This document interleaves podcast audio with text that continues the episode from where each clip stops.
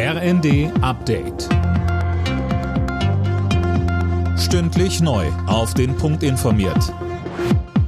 Ich bin Silas Quiring. Guten Abend. Im US-Bundesstaat Illinois sind bei einer Parade zum Unabhängigkeitstag mehrere Menschen erschossen worden. In Highland Park nördlich von Chicago hat es laut Behörden sechs Tote gegeben. Es gab mehrere Verletzte. Dirk Justes berichtet. Die Bevölkerung wurde aufgerufen, das Stadtzentrum zu meiden. Der Schütze sei auf der Flucht, hieß es von der Polizei. Die Hintergründe der Tat sind noch völlig unklar. Die Feiern zum Unabhängigkeitstag in der Stadt und mehreren umliegenden Gemeinden in Illinois wurden unterbrochen.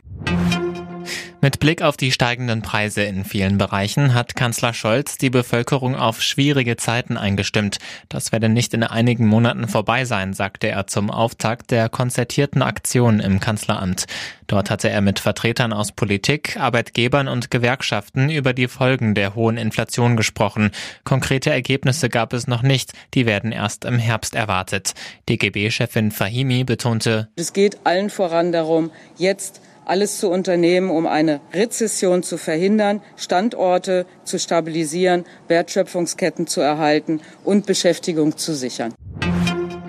Die Ukraine schätzt die Kosten für den Wiederaufbau ihres vom russischen Angriffskrieg zerstörten Landes auf mindestens 750 Milliarden Dollar. Finanziert werden soll der Wiederaufbau zum großen Teil aus beschlagnahmten Vermögen des russischen Staats und der Oligarchen, sagte der ukrainische Regierungschef Schmihal bei der internationalen Wiederaufbaukonferenz in Lugano.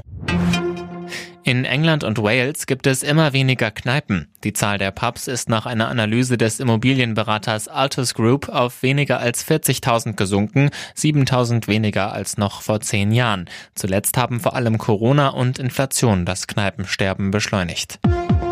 Alle Nachrichten auf rnd.de